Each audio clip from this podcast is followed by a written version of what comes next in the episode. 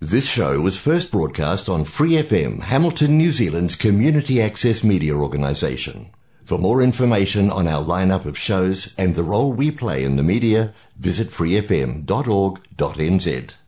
怀卡托华人之声，音质天成，悦动人生，伴我随行。怀卡托华人之声，音质天成，乐动人生，伴我随行。 You are listening to Waikato Chinese Voices. Follow our radio, share the world. 您正在收听的是 FM 八十九点零怀卡托华人之声广播电台节目，我们在新西兰为您播音。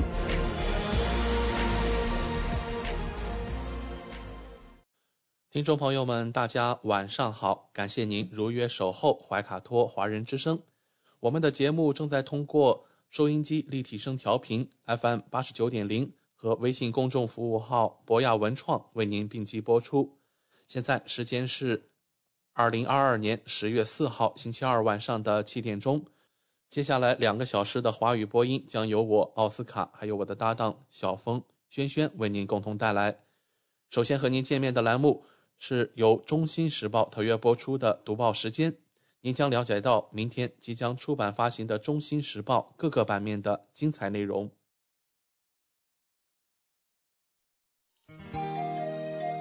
关注天下，服务新华，主流视野，时代情怀。读报时间由《中新时报》特约播出。周二的中文广播节目，我们首先进入到了由新西兰南北岛全国发行的《中新时报》特约播出的读报时间。主持人小峰和奥斯卡会在这里和听众朋友们分享明天即将出版发行的《中新时报》各个版面的精彩内容。我们首先来关注一下《中新时报》版号一零二新西兰国内新闻。新西兰最新疫情播报，一名业界领先的疫情建模师表示，新西兰在年底前迎来新一轮明显疫情浪潮的风险正在增加。坎特伯雷大学教授普兰克指出，大量新变种似乎正在欧洲部分地区推动疫情升温。尽管有关病毒的传播水平仍然较低，但貌似已能够逃脱一些群体免疫。按照部分病毒的传播速度，例如 BQ.1.1 可能引发新一轮疫情潮。鉴于边境已完全开放，如果疫情浪潮确有发生，也许几周后就会在新西兰出现。为此，普兰克建议尽快更新奥密克戎疫苗加强针。他称，海外最新疫情不同于以往，以前主要由单一变种引发，比如传入新西兰的 BA.2 和 BA.5。眼下，大量新变种正在涌现，其中 BQ.1.1 最受科学家关注，被认为具备优势且增长最快。据国际专家估计，变种病毒的日增长优势至少比 BA.5 多出百分之十。可能于十一月底之前，在欧洲和北美掀起一波浪潮。一旦进入新西兰，兰克预测 BQ.1.1 疫情可能会与 BA.2 和 BA.5 带来的影响相当。不过，现在依然处于早期阶段，尚不清楚奥密克戎新变种对住院率和重症的影响，尤其考虑到新西兰的群体免疫水平。好消息是，新西兰正在走向夏天，卫生系统的压力会相对减轻。普兰克表示，很高兴看到新西兰已经上线更新版本的奥密克戎二剂疫苗，可为民众抵御当前变种提供更高水平的保护。相关部门现已收到现已收到辉瑞奥密克戎 BA.1 变种病毒加强针的审批申请。暂无 BA.5 申请，在彻底过审之前，他建议民众尽可能施打现有加强针。截止目前，疫苗接种仍然是我们所拥有的最佳工具，实现效果最大化非常重要。新西兰的主要致病变种病毒现为 BA.5，占比约为百分之九十一。根据周一发布的疫情趋势报告，社区样本中已经采集到 BA 五、BA 四、BA 四点六和 BA 二。下面来关注《中新时报》A 零二下一篇文章：中国驻新西兰使馆举行庆祝中华人民共和国成立七十三周年招待会。九月二十七日，中国驻新西兰使馆在新西兰国家博物馆举行庆祝中华人民共和国成立七十三周年招待会。新西兰外交贸易部副秘书长吉尔斯，新国防军。副总司令戴维斯，新议会助理议长、外委会主席萨米萨，新议会外委会副主席布朗利等多名议员、新政府有关部门负责人、新各界重要人士、各国驻新外交使节、华人华侨、中资机构和留学生代表等四百余人出席。王小龙大使在致辞中回顾了新中国成立七十三年以来，特别是党的十八大以来，中国取得的极不寻常、极不平凡的发展成就。王大使表示，七十三年来，中国人民的获得感、幸福感、安全感不断提升，千百年来困扰中华民族的绝对贫困问题历史性的画上句号。中国经济社会发展水平。和综合国力大幅提升，迎来了从站起来、富起来到强起来的历史性飞跃。中国秉持创新、协调、绿色、开放、共享的新发展理念，正在加快迈向更高质量、更有效率、更加公平、更可持续、更为安全的发展之路。中国在与世界的联系互动中发展。始终做世界和平的建设者、全球发展的贡献者、国际秩序的维护者，走出了一条通过合作共赢实现共同发展、和平发展的现代化道路。王大使指出，七十三年来，中国人民在中国共产党的领导下，走出了一条中国式现代化道路。这条道路是根据中国幅员辽阔。人口规模巨大的多民族发展中国家国情，独立自主选择的道路，是一切为了人民的道路，是人与自然和谐共生的道路，也是中国深度融入世界，为世界和平与发展做出中国贡献的道路。展望未来，中国共产党和中国人民也将在这条道路上继续坚定不移、充满信心地走下去。王大使表示。即将召开的中国共产党第二十次全国代表大会，将规划中国未来五年、十年甚至更长时间的发展蓝图，将成为中国发展历史上一个新的重要里程碑。中国将继续把国家和民族发展放在自己力量的基点上，探索适合自身国情的高质量发展道路，更好满足人民对美好生活的追求。坚决维护自身主权、安全、发展利益，努力尽早实现国家和平统一。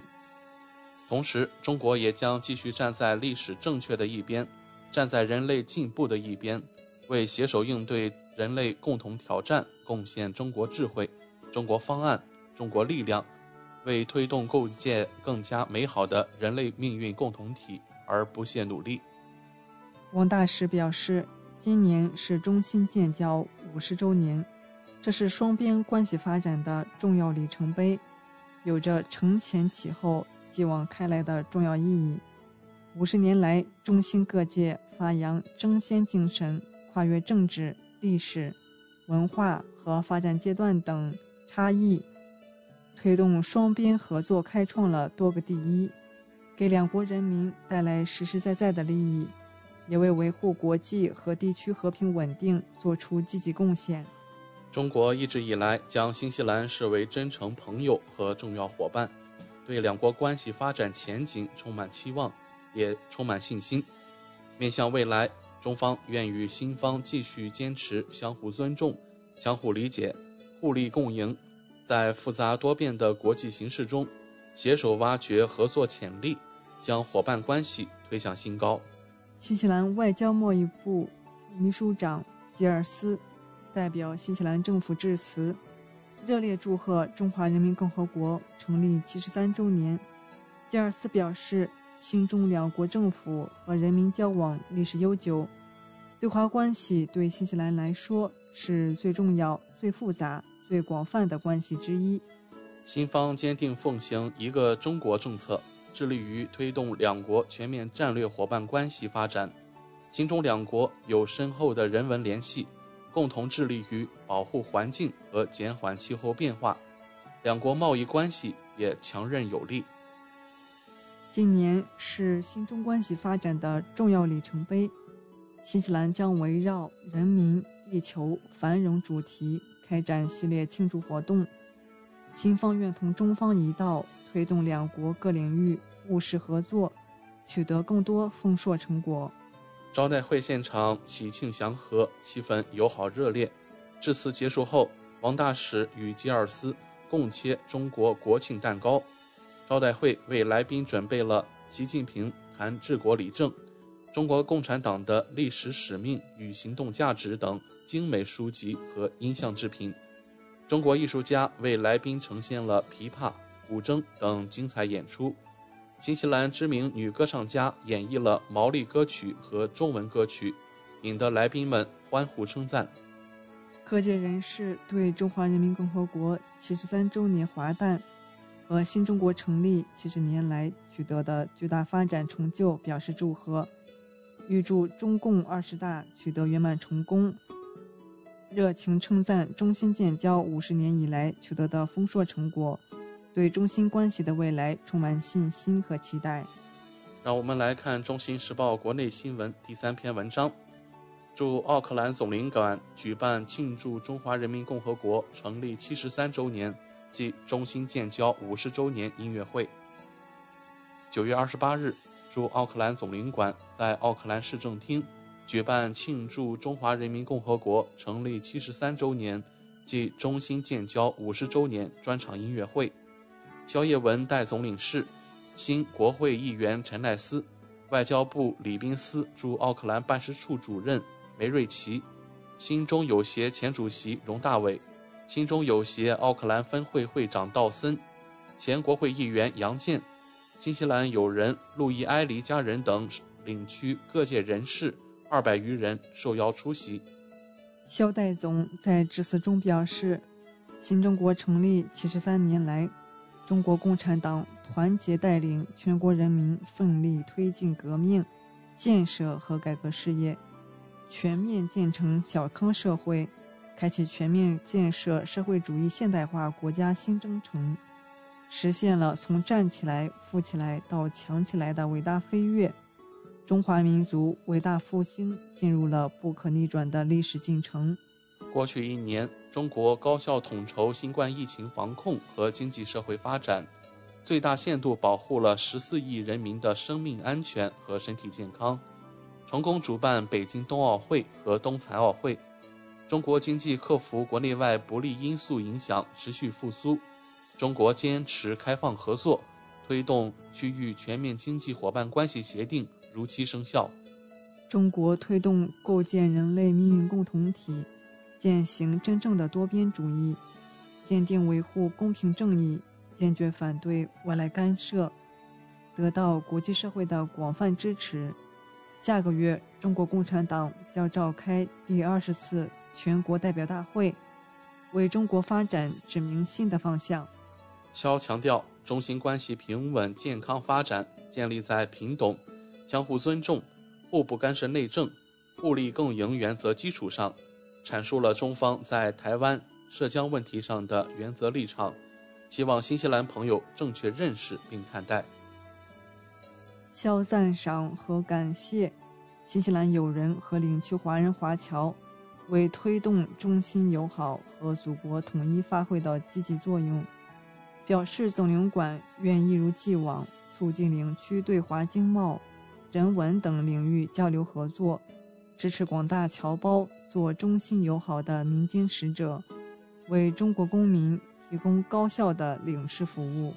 陈奈斯、荣大伟、道森等新方嘉宾祝贺我七十三周年国庆及两国建交五十周年，介绍了新西兰中文周活动情况，希望后疫情时代双方各层次互访及人文交流合作能尽快恢复。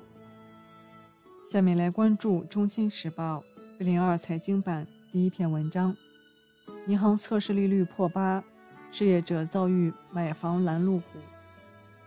如果想成功说服银行拿到贷款，置业者可能需要接受将近百分之八十的压力测试利率。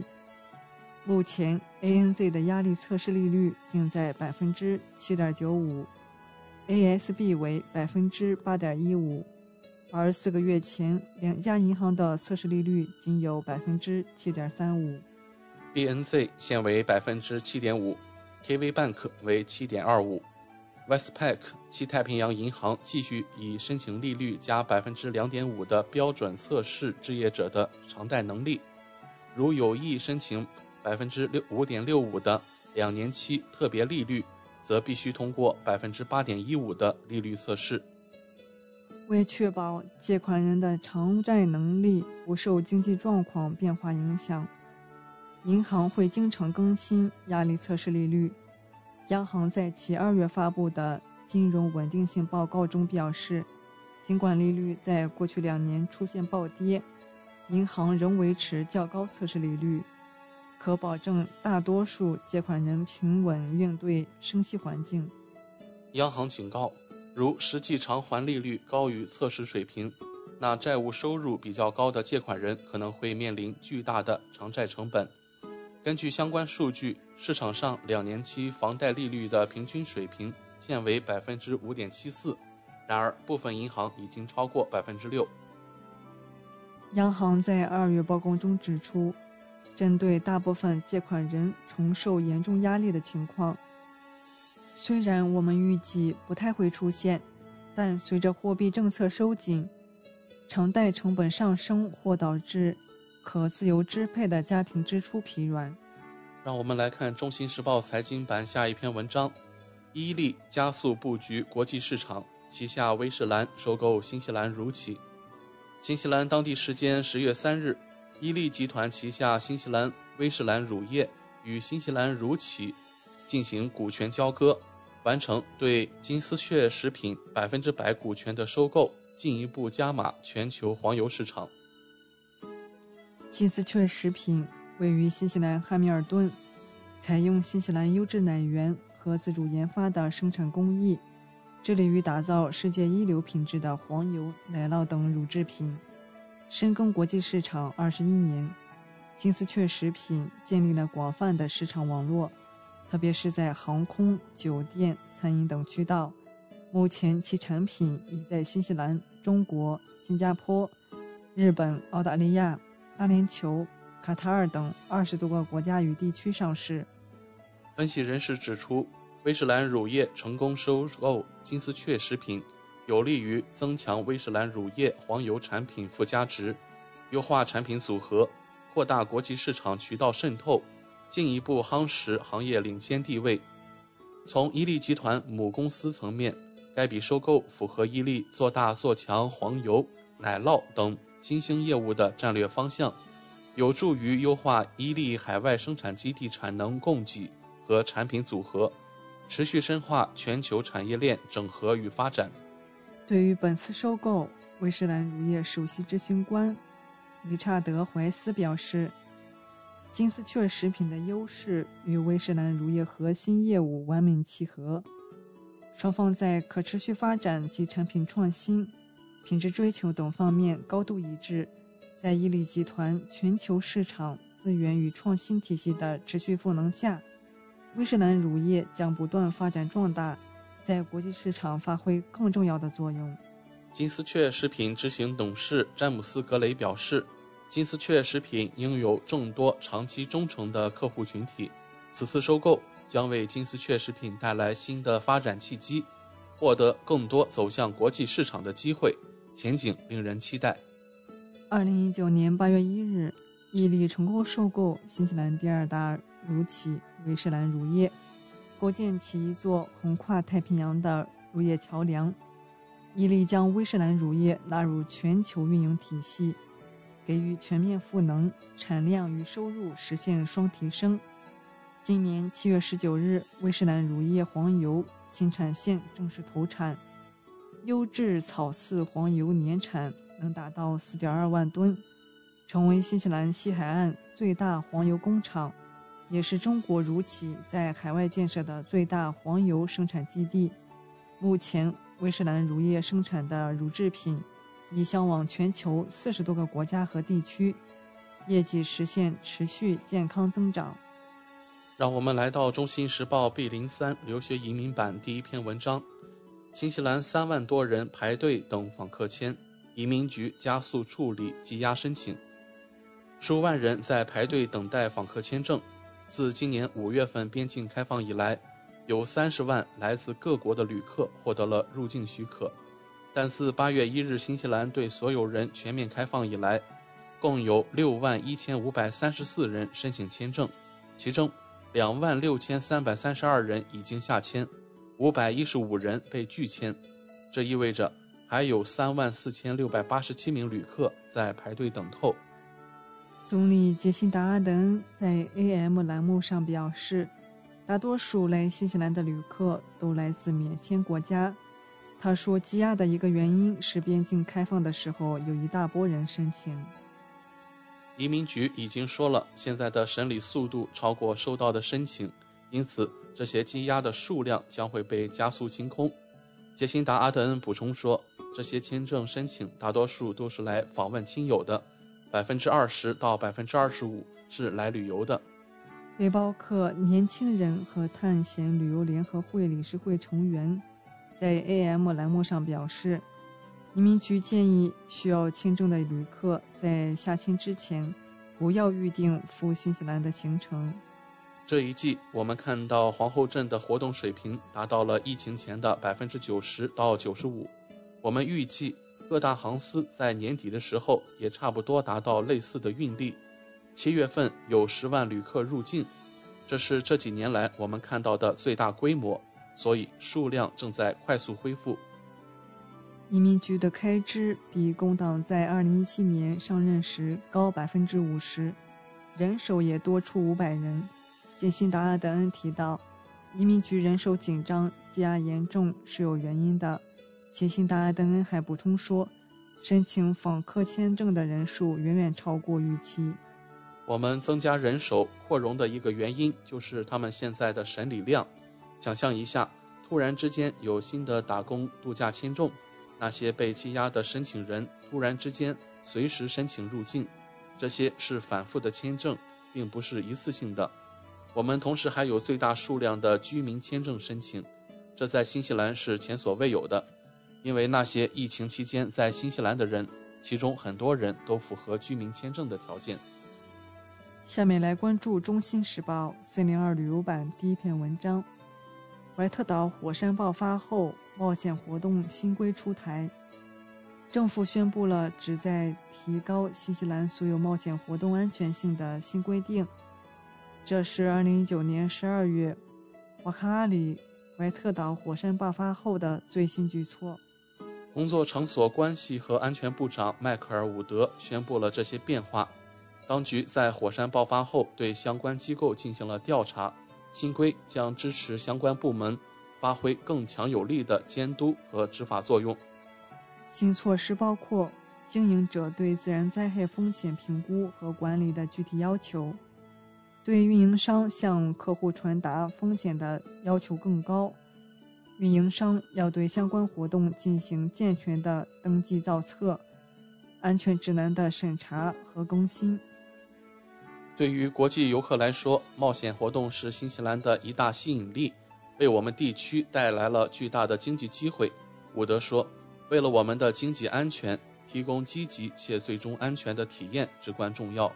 提供冒险活动的组织必须采取哪些措施来管理风险？”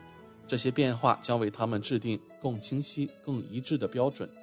下面来关注《中新时报》三零三房产版第一篇文章：房价跌跌跌，平均每月下跌一万纽币。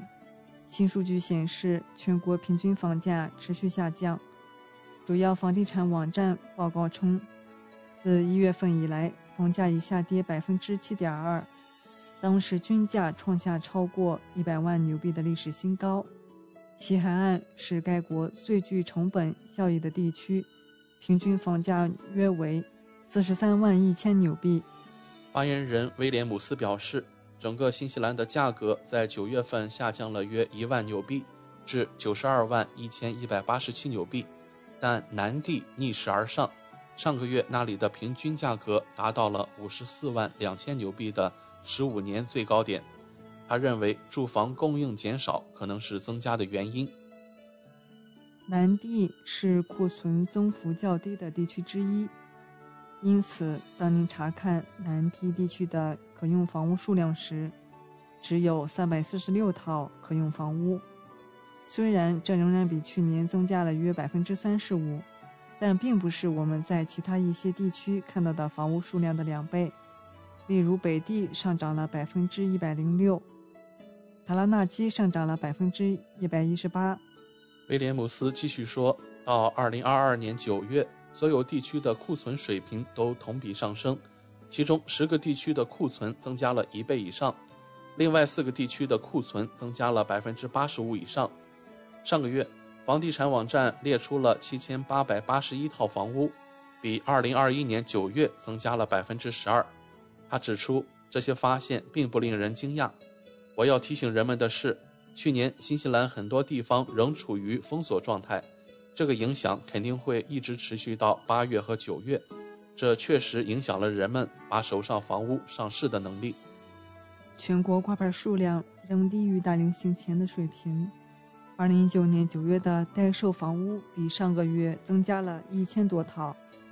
威廉姆斯表示，市场降温可能表明它正在回到大流行前的状态。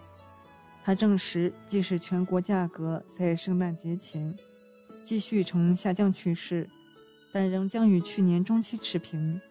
当时创纪录的全国价格略低于九十万纽币。让我们来看《中新时报》房产版第二篇文章。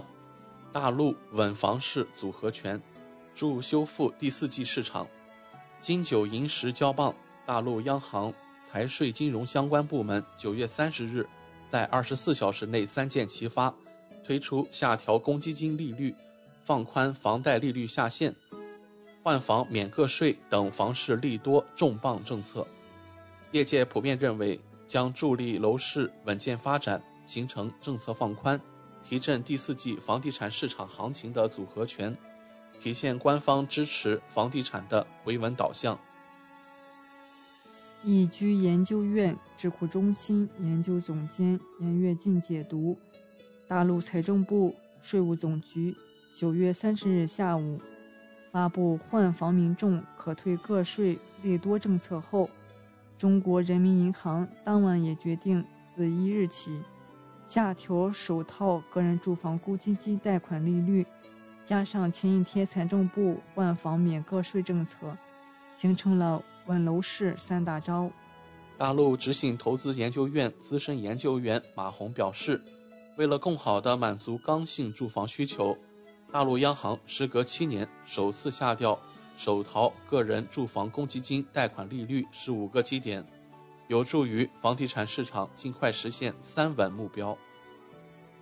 广东省住房政策研究中心首席研究员李宇佳认为，今年五月及八月，大陆央行两次大幅度下调贷款市场报价利率，同时商业银行也下调个人抵押贷款利率。按贝壳研究院监测数据，截至九月十九日。已有八十六成房贷主流利率低至首套百分之四点一，二套百分之四点九的下限水准。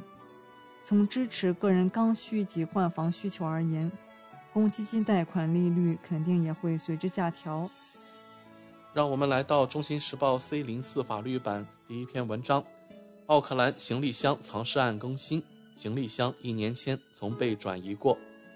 奥克兰行李箱藏尸案，装有两具儿童尸体的行李箱，在奥克兰一家储藏仓库的记录中被发现，前一年曾被转移。相关部门在八月证实，这个被遗弃在储存仓库行李箱中的尸体是一男一女，学龄前儿童。据信，他们行李箱已经在当地仓库存储了三到四年。根据新的记录显示，在2021年下半年，装有孩子尸体的手提箱在该仓库设施的不同储存单元之间曾被移动过。报道补充说，一位知情人称，在存有尸体的仓库内发现了大量的死苍蝇和老鼠，但没有发出足以让人们注意的气味。警方上个月宣布，一名42岁的女子在韩国被捕。这名女子被认定是孩子的生母和谋杀疑凶。据韩国当地新闻台 YTN 报道，她于当地时间凌晨一点在蔚山市被捕。这名女子当时正在躲在公寓。当地警方的报道称，这名妇女被指控犯有伤害人类罪。当这名妇女被带出公寓楼时，他向等待的韩国媒体大喊：“我没有做，否认谋杀的指控。”新西兰方面表示，当前已经申请将他引渡回新西兰。他在新西兰面临两项谋杀指控，在如此短的时间内将某人拘留在海外，这完全归功于韩国当局的协助和新西兰警察国际刑警组织工作人员的协调。以上就是今天读报时间的全部内容。在此，我们也感谢《中心时报》对本节目的大力支持。《中心时报 Asia Pacific Times》，新西兰南北岛全国同步发行。关注天下，服务新华，即刻关注官方微信公众服务号“中新华媒”，在线读报、华语广播、视频报道，应有尽有。您关心的时政新闻。您关注的生活爆料，您想知道的商业资讯，您想了解的社会百态，离不开您的《中心时报》。亲爱的听众朋友，大家好，欢迎来到您熟悉的“莉莉谈保险”专题时间。我们邀请纽西兰顶尖的专业保险和理财专家莉莉女士，与收音机前和正在线上收听节目的新朋友、老朋友们打个招呼。各位听众朋友们，大家晚上好，我们又见面了。我们知道您是全球百万圆桌 MDRT 顶尖会员，纽西兰第一位获得全球华人金融保险业最高荣誉国际龙奖 IDA 白金奖的保险顾问，新西兰保险行业大奖 Ascent 最高奖项白金奖和 Apex 最高奖项白金奖的获得者。很高兴您做客我们的节目。谢谢奥斯卡。嗯，晚上好。之前的节目中，我们聊到了医疗保险中垫底费的问题。今天我们请 Lily 来跟我们聊一聊保单中的自动更新功能。据我所知啊，保险合同是投保人与保险公司之间签订的具有法律效力的效协议，所以保险合同一旦签订，不是应该固定不变的吗？请问保单条款中的自动更新又是什么意思呢？嗯，对，这个呢，呃，其实呢，自动更新这一个功能呢，我们在英文中呢叫做 Guarantee Enhancement，那中文简单的讲呢就是自动更新。那么自动更新这个啊概念呢，其实它嗯并不是那么的常见，尤其是说大家如果有购买一些海外的这个保险的版本，你比如说，尤其像我们经常接触到看到有一些中国的这些保险。呃，那么以前比如说十几年前买的，二十多年前买的一些很旧的保单，那么它的这个条款呢并没有变动，嗯，因为就像您刚才所说的保。保险合同它本身就是具有法律效应的这个协议嘛，那协议既然一旦签订了的话，大家就应该按照协议上写的去执行。所以从传统意义上来讲呢，过去比如说咱们在中国买过保险，很旧很旧的产品，包括以前比如说很多年以前我父母给我自己买的一些产品，那这样的产品它的保单呢就永远都不会变，它就是这个样子的。所以呢，可能我们拿二十年前的保单跟今天的保单来比较的话，就会发现原来的保单它保障范围。很少对疾病的这个定义呢，可能也比较严格。随着这个就是这个科技的进步，医学就现代医学的这个发展呢，可能很多保险公司它有更新过他们的保单的这个条款。嗯所以呢，现在新的保保单它对于这个保险的定义跟以前可能有很大的不一样。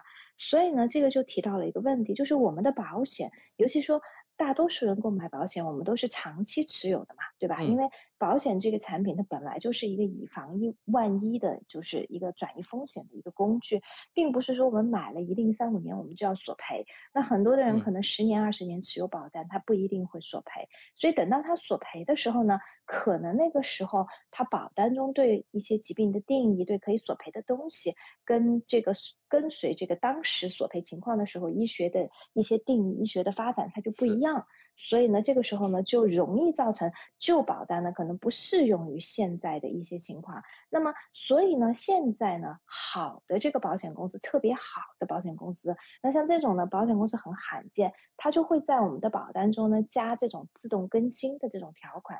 意思就是说呢，我们购买了这个保单以后呢，如果保险公司以后推出新的条款，推出新的好的东西，把保险的保障范围扩大。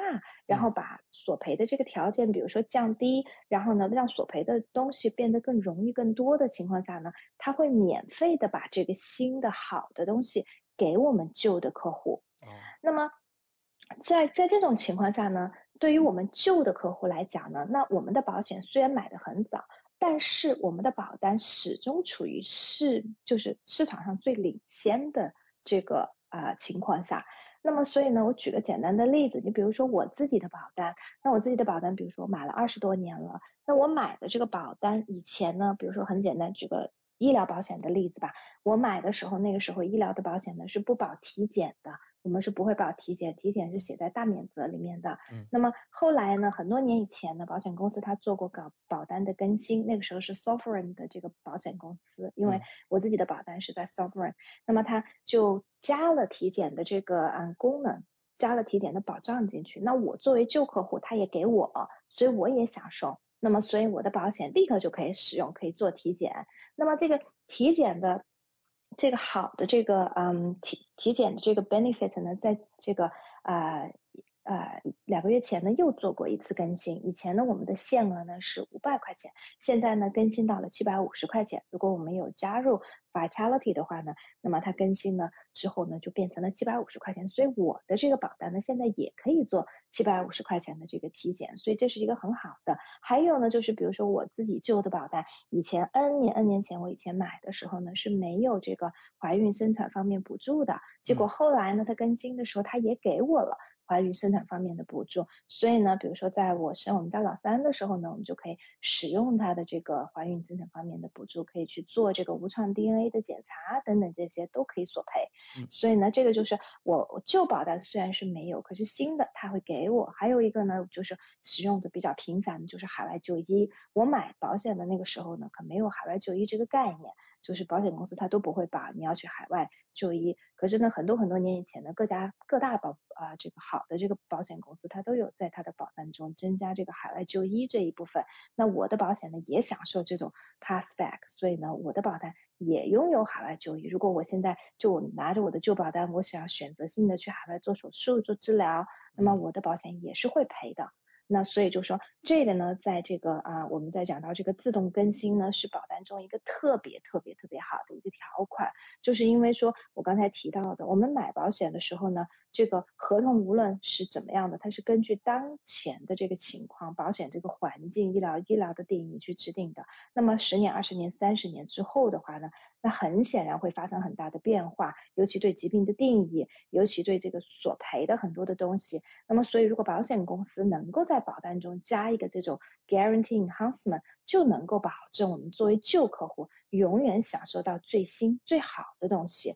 另外还有一个呢，就是最典型的例子就是这个，比如说我们的大病保险，大病保险呢也是经常做更新。尤其是说，在好多年前，整个这个医学上的定义对于这个心脏病，说到这个心脏病，以前呢，就是说保险这个行业理赔心脏病呢，绝大多数的保险公司对于心脏病的索赔呢，一定要有典型基金没变化，就是说他这个他在做这个就是测试的时候，他对这个 troponin 心肌酶这个变化要求很高，就是说你必须要达到很高幅度的这个。变化。那么问题就在于是说呢，随着这个医学的这个发展呢，它这个在测量的时候呢，我们叫做 clinical definition，就是就是这个临床的定义中呢，就发现是说经历心脏病的人，他不一定他的 troponin 的这个金基酶的这个变化的幅度能够达到那么大。那么如果按照保险公司的定义，它就算不上可以索赔，就按照他原来旧的定义。那可是医生又会说你这是得了心脏病。所以就会在索赔的时候造成一个误会误解，病人听到啊，医生告诉我我得心脏病，可是我保险又赔不了，那保单中又写我会理赔心脏病，可是索赔的时候又发现我是赔不了的。那其实呢，在这一点上呢，就是整个这个保险行业就有意识到，所以好的高端的保险公司呢，在啊好多年前就已经更新过他们心脏病的定义，就完全心脏病的定义符合 clinical 的这个 definition，就临床定义。那么就是说，这样的话就不容易产生误会，就其实也变相来说是心脏病变得容易索赔。那有的保险公司，尤其像有的银行的保单，我现在都还能看到市面上很多的保单，它对于心脏病的定义就没有更新过，完全没有更新过，还是使用旧的这个心脏病的这个定义，差别就相当的大。也就是说，其实这种东西呢，我们在购买保险的时候，绝大多数客户是不知道的。完全不知道，但是在索赔的时候就会有体现出明显差别。为什么？就是变得一种情况，一家公司能赔，另外一家公司就赔不了。嗯，好的，谢谢李李的介绍。那听众朋友或许会有这样的疑问：保单中的自动更新会导致我的保单条款变差吗？我原来保单中旧的一些好的条款会不会被取消呢？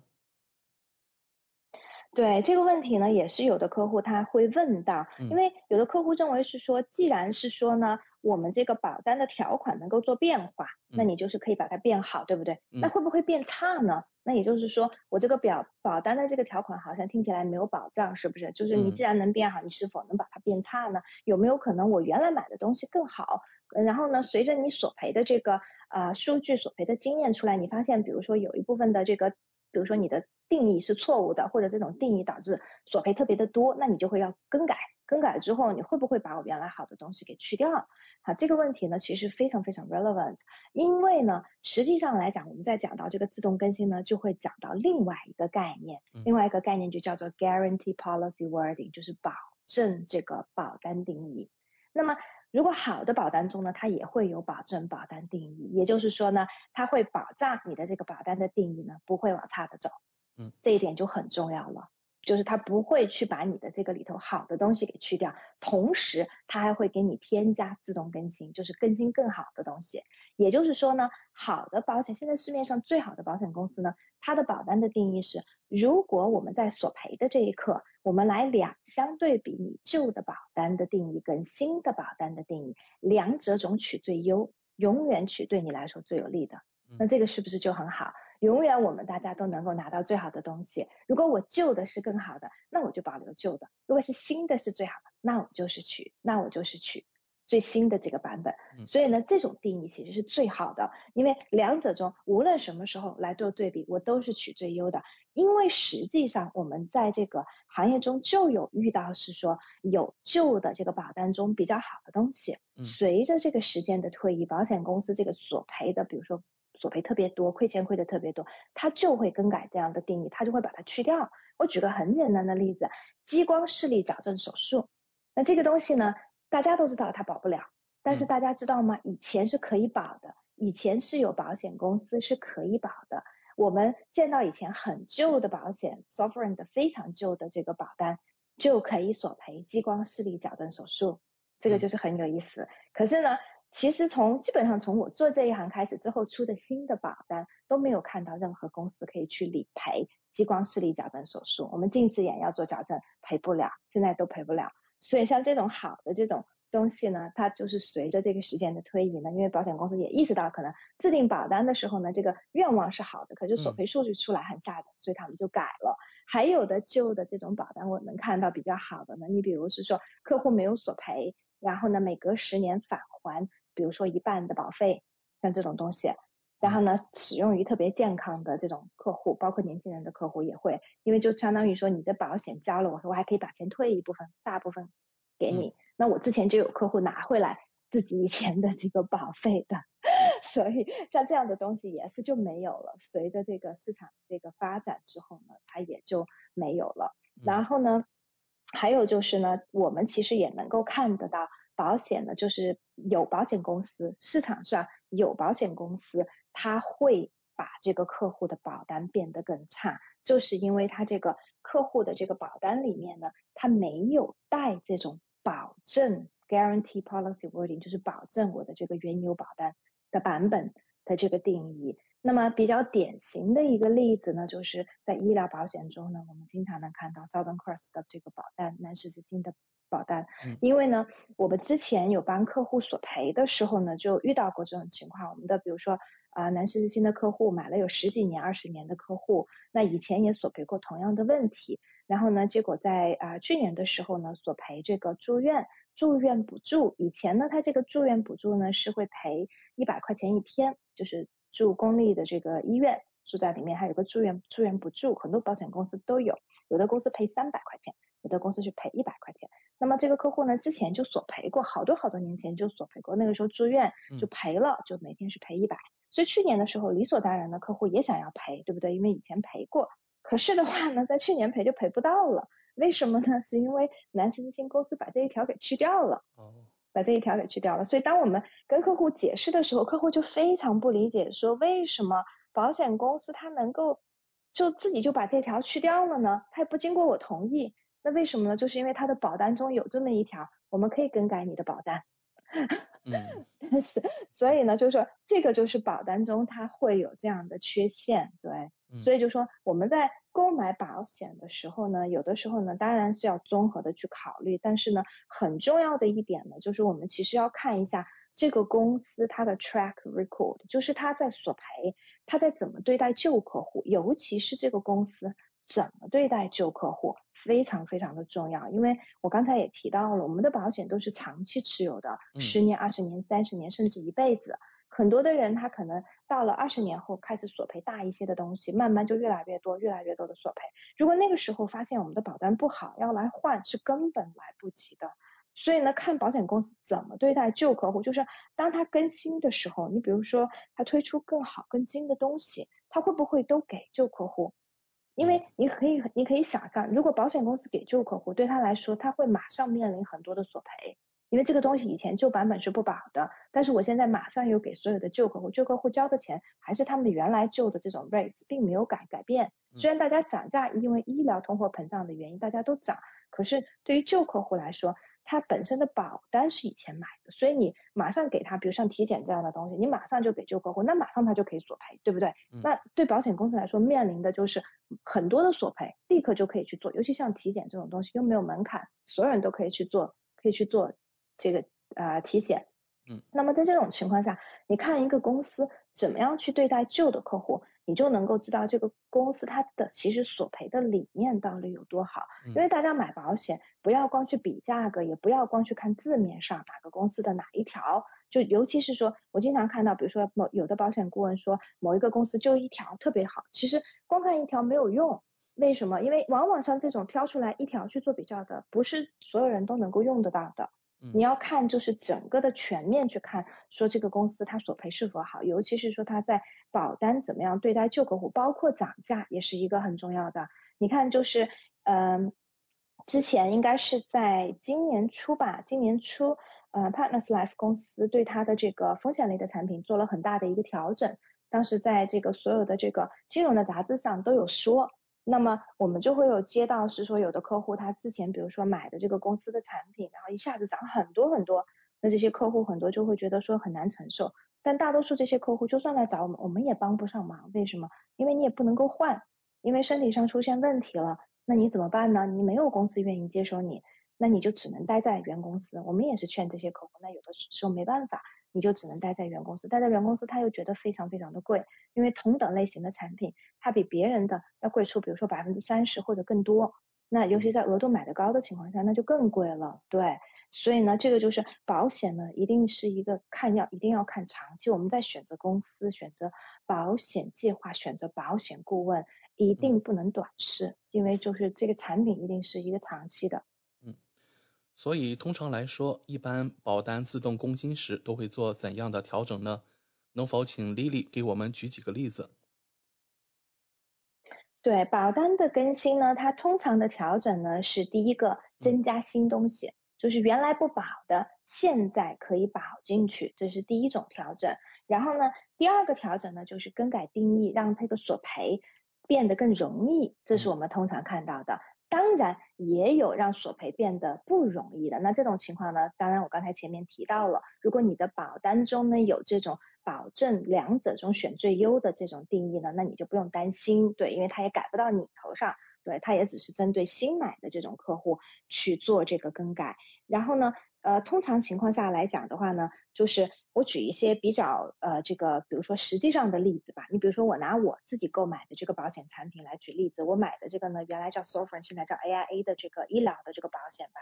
那么这个保险呢，在四月份我刚才提到了，在两个月前呢，啊，它做过一个。就是更新，就是做过一个这个医疗保险的这个更新。那我个人觉得呢，这个更新这一次的更新其实是比较好的。保险公司通常呢一年可能会做一到两次更新，其实这边的保险公司挺好的，就是它会随着这个市场还有医学上的这个发展，它经常会去把这个定义变得更好，然后呢让我们更多的东西都能够保障进来。你比如说，我举个简单的例子吧，你比如说像 AI 这个公司。它在四月份做的这个更新里头呢，第一点就刚才我提到的，我们做体检的，原来加入了 Vitality 的会员的，这就是我们这群人从五百块钱的体检限额就变到了七百五十块钱。嗯，那所以呢，我们立刻就可以用，哪怕我原来的限额已经用到，今年限额已经用到这个五百块钱，但是我马上多了两百五十块钱出来，我就还可以再用，所以这个就是比较好的一个一一个做法。然后还有一个呢，就是比较好的一个做法呢，就是说他，比如说我们在做手术的时候，然后呢，我们都会有一个垫底费。我们之前医疗保险有提到过，大家会购买垫购买医疗保险的时候，选择住院手术方面的垫底费。那么他做这个更新的时候，他就说，如果我在三个月内，然后呢做相关手术，我就可以免掉这个垫底费，因为这种情况很常见。有的时候，比如说做一个手术，一次手术呢只能做一边，然后剩下一边呢可能要做第二次手术，可能就在。一两个月左右就接着做，那么这个时候呢，付两个垫底费很显然是不太合适的。嗯，对，所以就说呢，呃，而且正好可能这个索赔又跨了保单年，因为一个保单年我们垫底费是只用付一次的，对，所以呢，像现在呢，就是呃，他有出了这一条，说就算你跨保单年也没关系，那么这个三个月内呢做同类型的这个手术，我们就可以免掉这个垫底费。然后呢，另外一个呢就是。它也增加了，你比如是说，哦，它叫这个 loyalty 的这个 benefit，就是说你成为它的这个啊，你你你成为它的这个会员啊，就是一段时间以后呢，通常是三年以后，那么它就能够保障呢，就是女性做 breast reduction，然后还有呢，我们可以做这个减肥手术，还可以做减肥手术。对你比如说做这种啊 gastric，对 gastric 这种手术，它就都。包进去了，当然它会有一个限额，对，但是呢，它这个也是可以保的。然后呢，另外的话呢，它对于这种你比如说做啊癌症治疗以后的话呢，它有的比如说女性乳腺癌，然后它有做了这个乳腺切除的话，它可以做这个呃脓胸手术，然后呢也是。就是在这种就是嗯原来的这个基础上，让它变得更好。还有一个呢，就是比较常见也比较好的一个，就是一个一个 benefit，我们经常使用的。你比如说去海外做做做这个手术跟治疗，以前的话呢，所有的保险公司呢，就是但凡高端保险公司，但凡是保障去海外的这个治疗的，它都是保百分之七十五纽西兰的这个费用。就是比如说我在纽西兰要花十万纽币，那我去海外最多赔到七万五纽币的上限，它是这样子保的。那现在它把这个百分之七十五增加到了百分之八十五，这个是非常不错的，所以百分之八十五就高了很多了。而且呢，它赔来回两张飞机票，就自己还有陪伴的家人的飞机票，它都赔，而且它还会保翻译的费用。据我所知呢，可能这个是市市面上唯一一个保险公司出钱翻译的费用，因为你想嘛，我如果去海外的话。当然，除了去澳洲、去美国，那我去亚洲的国家都会存在一个翻译问题，对不对？无论我是去中国、去香港、去日本、韩国做，那不都是语言都是当地语言嘛？那么你要索赔英文的保险公司就得让你提供翻译件嘛，对不对？那这个自己出这笔费用还还不便宜，那所以现在保险公司会出这个翻译的费用，所以就让我们这个索赔呢变得更加容易。最好的一个，它这个就是它这个保单更新最好的一个呢，就是它对于新生儿最常见的七种。先天性的疾病，它可以保障了。因为以前呢，我们的高端医疗保险公司呢，各大公司它都是对于先天性的疾病，就是刚刚出生前三个月或前四个月出现的问题是不保的，看哪一家公司。你比如说 AIA 是三个月，NIB 是四个月。那么，比如说有的孩子刚刚出现就出生的时候，他比如说有像鞘膜积液啊、脐颤呐，还有腹股沟颤呐，或者斜视啊，或者是说像这个呃汤太这种很常见，舌系带。汤太的话，那你刚刚出生三个月内就发现，那就赔不了。可是呢，现在呢，像这些东西它都可以赔了，哪怕出生之后马上发现的，它就都可以赔，所以这个就自动加到我们新的这个保单里面，所以这一点呢，是它的一个非常大的一个改进，我个人觉得其实是非常非常的好。然后呢，另外的话呢，就像我提到的大病。比如是说它的改进中，我看到的特别好的就是 AI 这个公司在新冠之前，新冠的出现的半年前，半年多之前，它其实加了一个兜底条款。我记得我们之前在节目中有提到过，它的兜底条款就是无论这个疾病是叫什么名字，是否在大病的这个 list 里面，只要够严重，它就都赔。那当时保险公司加这个呢，它的用意是很好，它就是希望是说，就算这个疾病不在我们列出来的大病的名单里面，但是你只要够严重，影响到你跟家人的生活，我们就应该赔。但是保险公司并不知道，它加完这一条之后，半年多之后就出现了新冠。很有意思，然后呢，新冠就其实新冠本身这个疾病就不在大病的 list 里面，但是呢，你新冠只要够严重，那么就可以赔，符合大病的条件，它就可以赔。所以呢，这个就是我们经常保单更新中能够看到的，保险公司会做这样的调整。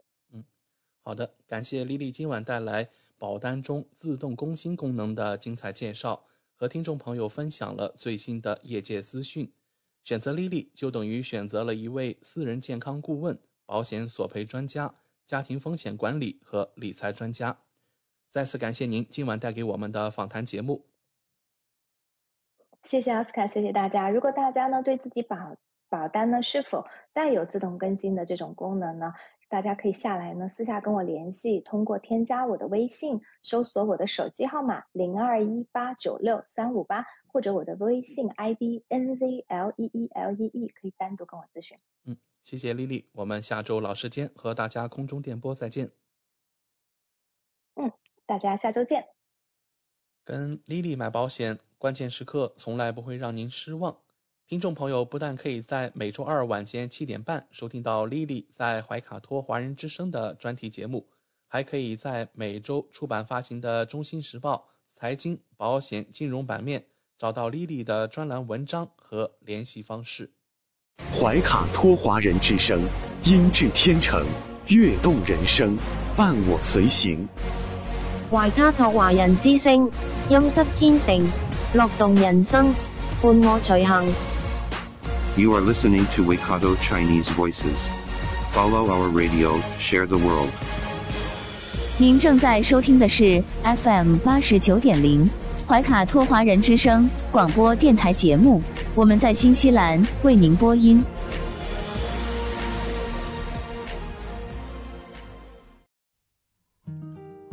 感受东方文化，体验汉语魅力。怀卡托华人之声电台主播轩轩主持，中文了不得，让您足不出户，感受地道中文，轻松学汉语，快乐中国行。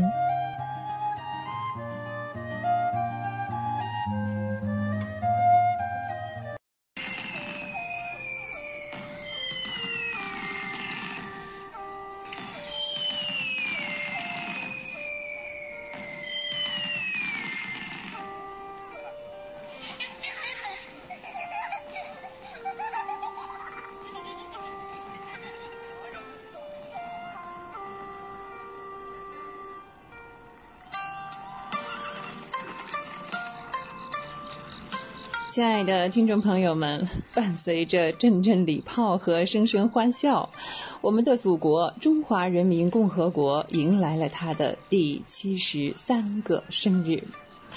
怀卡托华人之声呢，在这里要祝愿祖国国泰民安、繁荣富强，祖国万岁！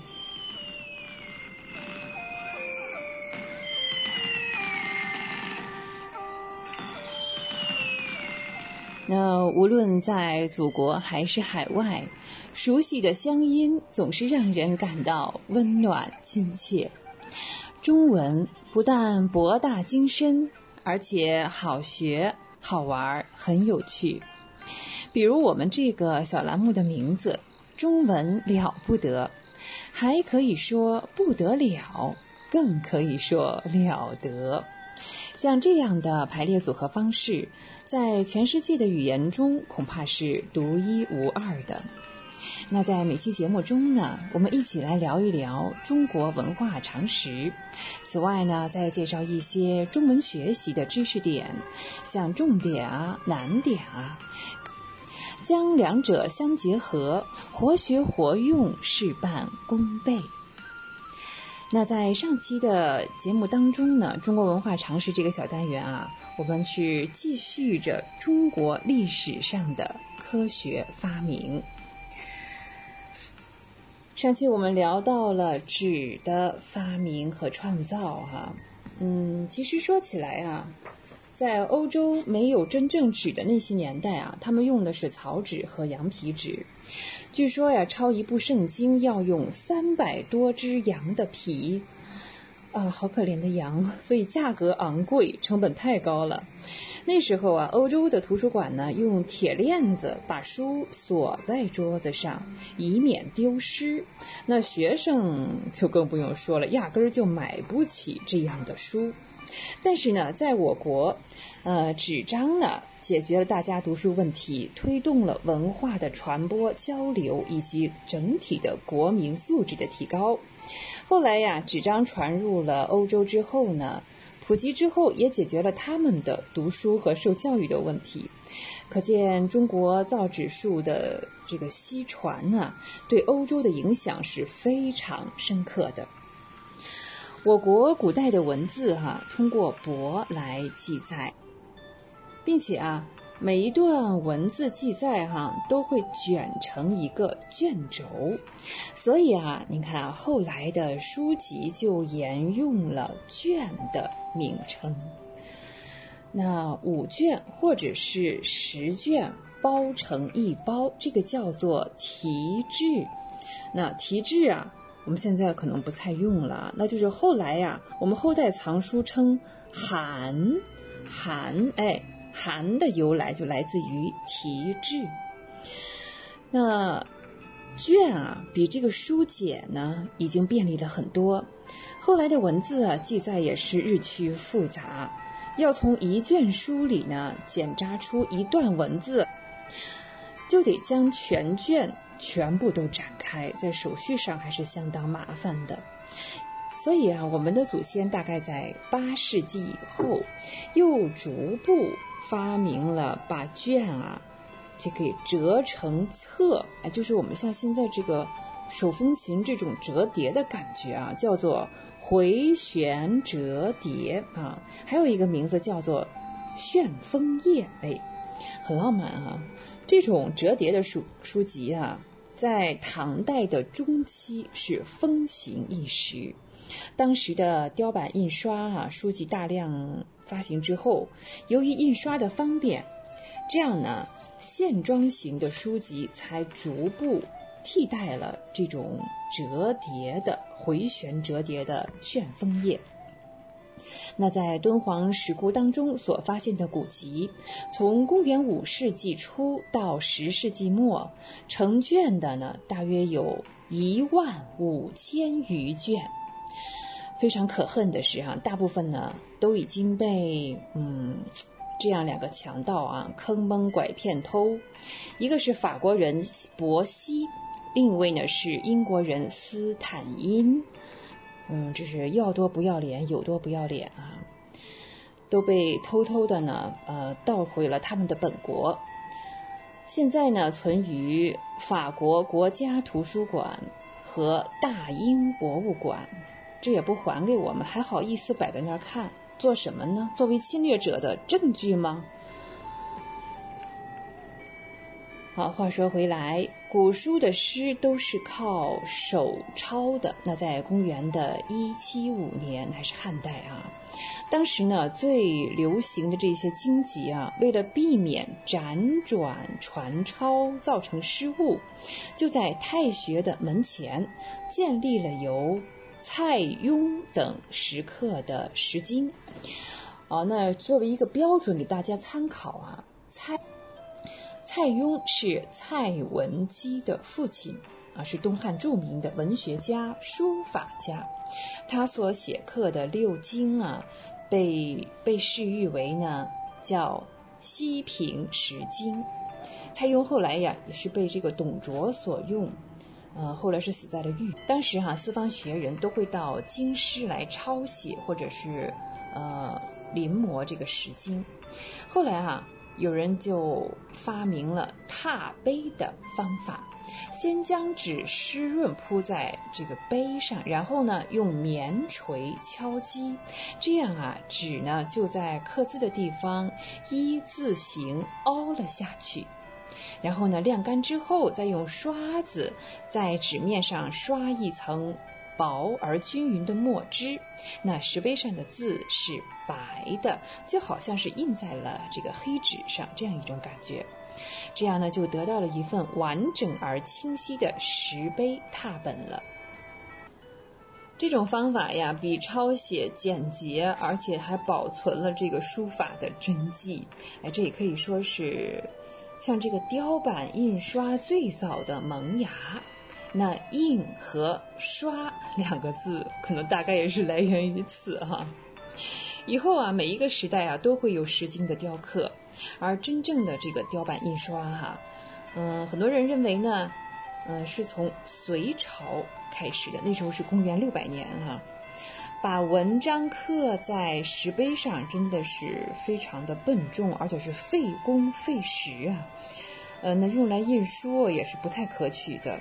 隋朝人呢，就创造了用木板代替石碑刻字，那雕版印刷呢就开始兴盛起来。雕版呢是把写好字的薄纸反贴在木板上。把无笔画的地方呢都凿去，哎，去掉了。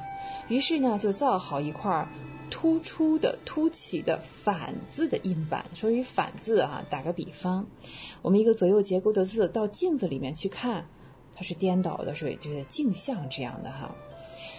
好的，印刷的时候呢，只需涂上墨，再盖上白纸，然后呢，再用小刷或者是这个棉锤啊，轻轻地刷这个纸背。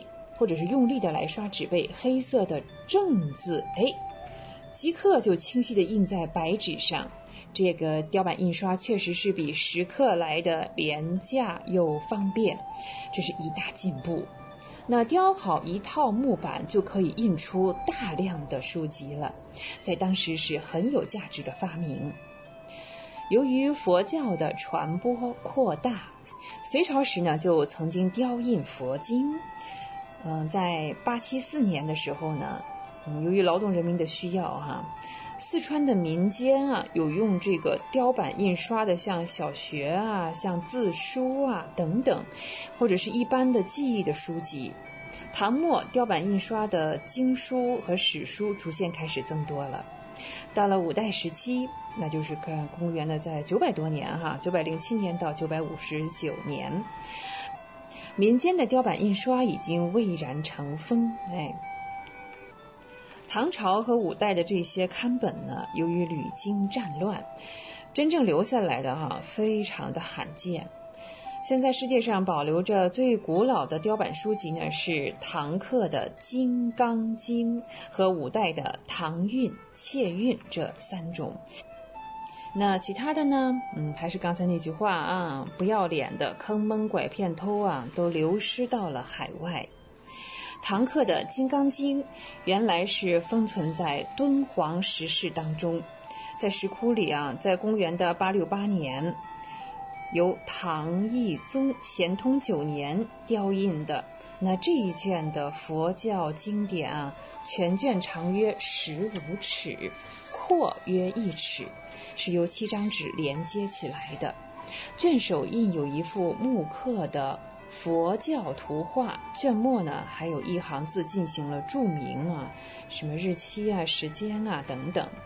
这一卷保存的是十分完整，但仅仅是最完整的一件呢，也被刚才那个我们说不要脸的英国人斯坦因啊，嗯，倒卖出去了哈。现在呢就在大英博物馆。如果大家有时间去大英博物馆走一走、看一看，一定不要错过哈，这是属于我们自己的东西。中国古代的刻书事业在宋朝就极为发达。书籍的内容啊，除了这些佛经之外呢，像历史、哲学、医学、算学、文学各个方面，那民间的刻书就更多了 啊。有史可考的著名的书坊铺子啊，真的是不算少。像建安于氏秦有堂，这是始创于唐代，历经宋、元、明三代，出版的书籍呢是行销全国。其他，其他的呢，像广都匪宅、志川传寿堂、临安陈氏、建义王氏等，刻书的地方遍及全国，尤其是像浙江、福建、四川、河南、陕西特别的兴盛。宋朝刊印的书籍啊，呃，据说有七百多种，而且这个数量是很大的。虽然在久远的年代当中啊，大部分都已经损毁了，保留至今的估计还有得十万部左右哈。这的确是我国宝贵的文化遗产。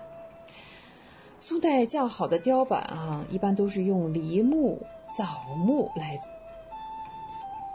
那有一些古人啊，对于用这么好的木料去刻书啊，是不太理解。当时还有一个成语呢，叫“栽吉梨枣”，意思是说白白糟蹋了这个梨树、枣树这么好的木材用来刻书了哈。嗯，其实幸亏当时这样做了，对吗？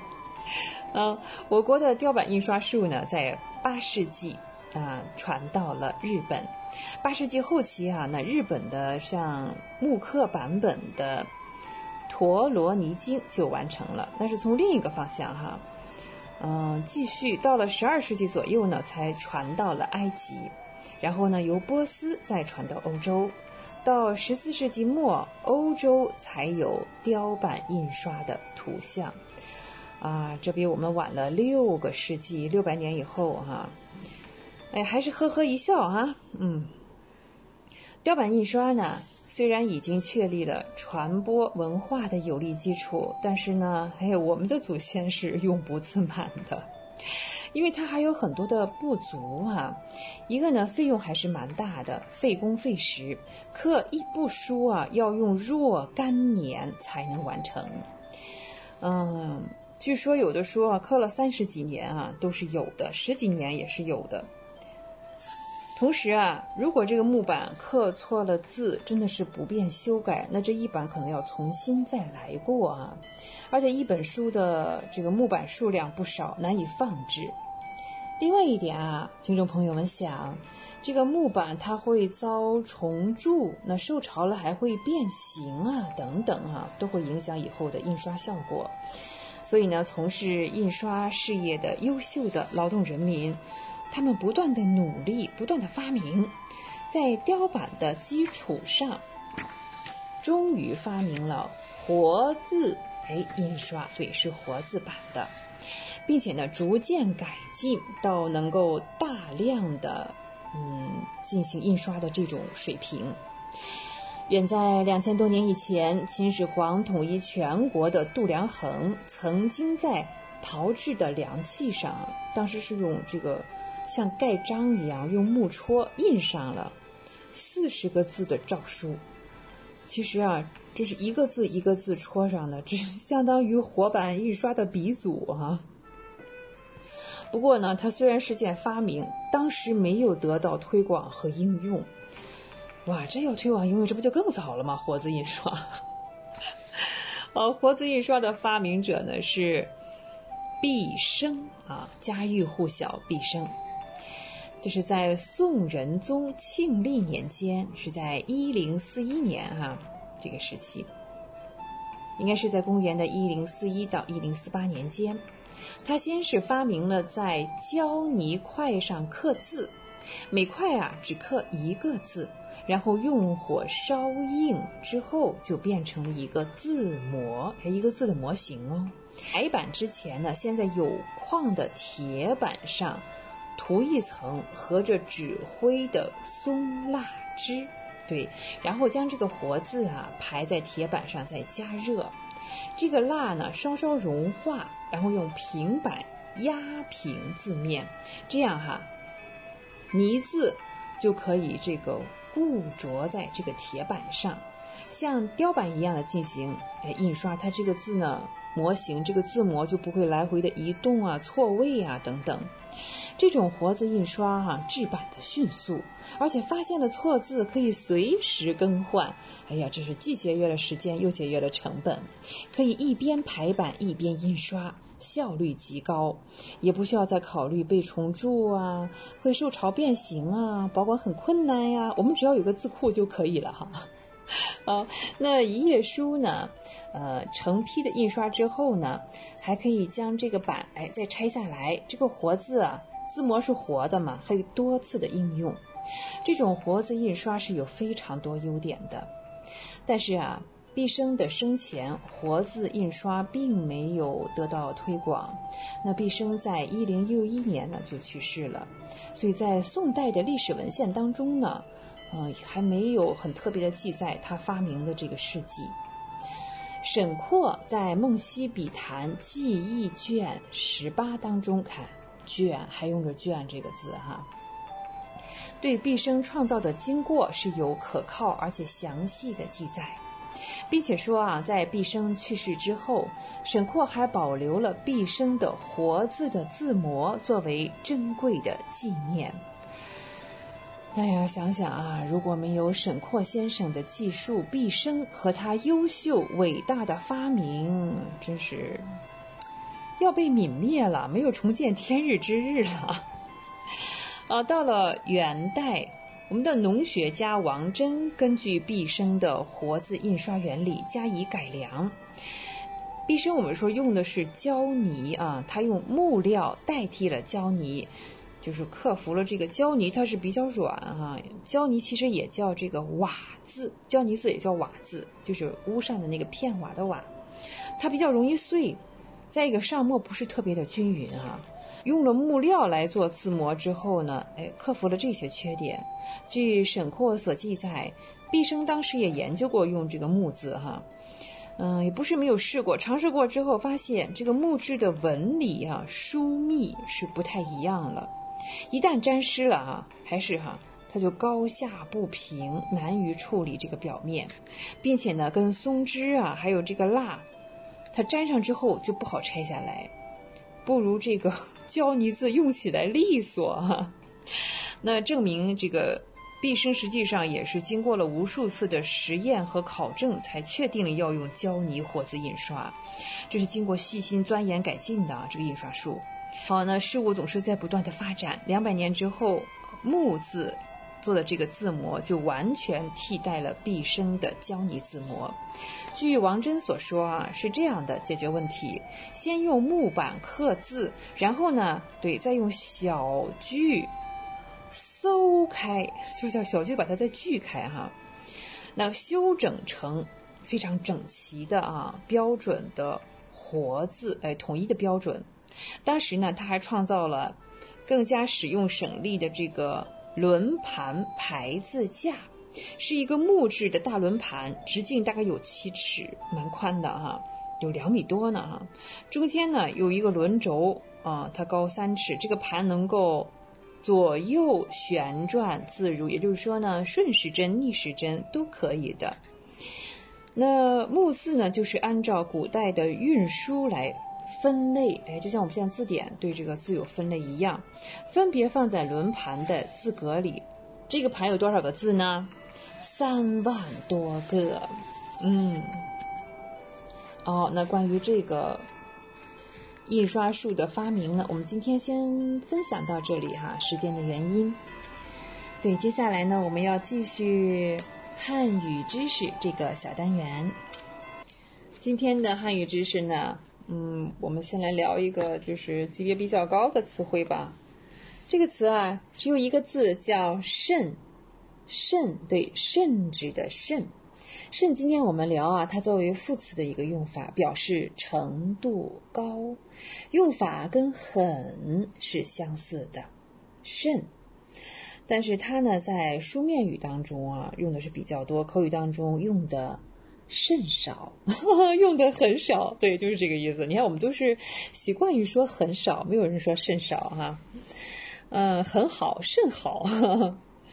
在想，敦煌美术作品所表现的世界是一种被虚化的世界，与现实生活相去甚远，就是和现实生活的距离是很远的。现实当中不存在画中的东西，嗯，与现实生活中相去甚远的东西也很多哦。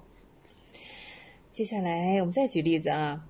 像昆明这个城市啊，规模在不断的扩大，但是啊，城市的扩大我们知道带来的是很多要治理的事情，比方说滇池的污染治理工作收效甚微，就说效果不是那么大，甚微，微微小。滇池的污染治理工作收效甚微。嗯，再来一个句子哈。作者的观点究竟是什么？文章表达的不甚清楚，就是不是很清楚。我看完了，我也不明白他讲了些什么哈。那这个“甚”啊，后面一般是和双音节的形容词一起来用的哈。你像经常和“是”啊、“为”呀构成像“甚是”怎么样？“甚是好看啊！”“甚为什么呀？”“甚为惊叹！”“甚是壮观！”甚为可怜，哎，这样的词。我们再看啊，嗯，广场很大，在国庆节期间人潮涌动，场面甚是壮观，是的啊。天安门广场很大，在国庆节期间人潮涌动，场面甚是壮观。我们再举另外一个例子。呃，一个小孩的样子啊，嗯，甚为可怜，可能是找不到妈妈了。看到的人不免为之同情。小孩的样子甚为可怜，看到的人不免为之同情。那甚是啊，这个词的用法哈，相似的还有像很是、极为怎么怎么样、最为怎么怎么样啊。那最为是程度最高的一个，嗯。接下来我们来比较两个词啊，长得非常像，创造、创作，哎，创造和创作这两个都是动词，那都有产生新生事物的意思，但是语义的侧重点和适用的范围是不一样的。我们先来看这个创作啊，创作的这个对象，你看，创作一首歌曲。创作一幅作品，哎，它一般是艺术品比较多，可以涉及到音乐、绘画、文学等等。举个例子哈，造个句子啊，古代的艺术并不是作为商品的艺术，而是给人以感召力才创作的，创作的。敦煌艺术是平民创作的，为平民的艺术，哎。绘画创作的原动力有很多。好，聊过这个创作之后，我们来看创造。创造啊，比起来的话，那真的是它适用的范围非常的广泛。比如说新的理论啊、方法啊、新的成绩啊，大多数的新事物，具体的、抽象的都可以用创造。啊，创造美好的未来，行不行啊？可以啊。创造灿烂的文明可以啊，创造奇迹哈。好比说，旱地里也能种水稻，这是农业科学家们创造的奇迹。嗯，你们说创造世界纪录也可以是吧？嗯，有一些艺术作品也可以用创造。在释迦牟尼去世很长的时间内，人们都没有创造出。释迦摩尼的塑像，哎，这是实事求是，真的啊！释迦摩尼去世很长时间内，人们并没有创造出释迦摩尼的塑像。还说到，我们还来聊这个敦煌艺术啊。那敦煌的作品是画工们从自己心灵深处创造出来的，对，从心灵深处创造出来的。再回到刚才我们说创作那个句子是吧？是平民创作为平民的艺术，哎，这是敦煌艺术。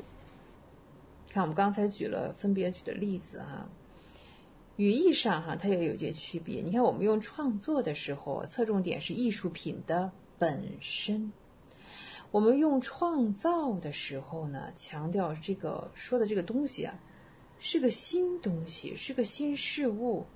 也就是说啊，对于一件艺术品。如果我们要强调它的首创、它的原创，那我们就用创造。哎，看看这个说话人的意图是什么。如果我们要强调它是艺术品的产生、艺术性这一方面、创作性这一方面的，那我们就用创作喽。对啊，当然是用创作。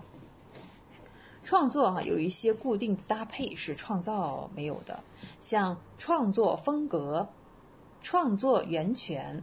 创作方法，那创造可以怎么搭配呢？创造力有吧？对，创造性啊，创造性的怎样怎样怎样做了什么样的事情？哦，把它结合起来说啊，从心灵深处产生出来的创造力是真实的。对呀，艺术自有说服力，就在这这儿啊。我们再看啊，其实敦煌艺术的。创作源泉应该说是宗教，是的。敦煌艺术的创作源泉应该说是宗教。好，今天的汉语知识呢，就先和大家聊到这里。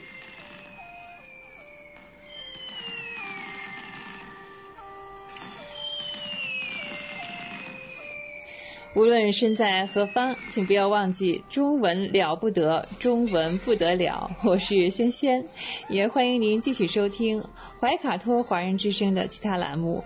下期节目我们再会。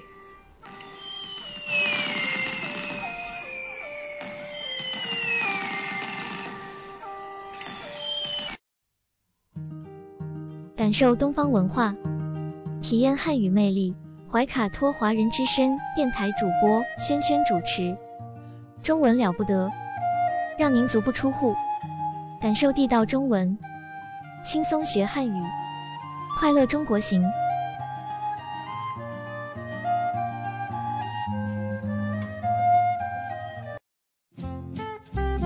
您正在收听的是怀卡托华人之声，调频立体声 FM 八十九点零，这里是新西兰。中文广播电台节目，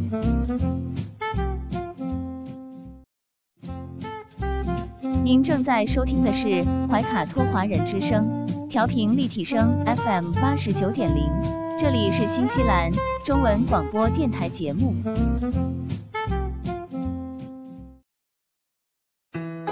资讯全方位，生活零距离，新西兰大小事，有声世界，无限精彩。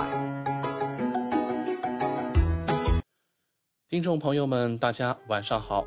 很高兴在这个寂静的夜晚和您在空中电波相会了。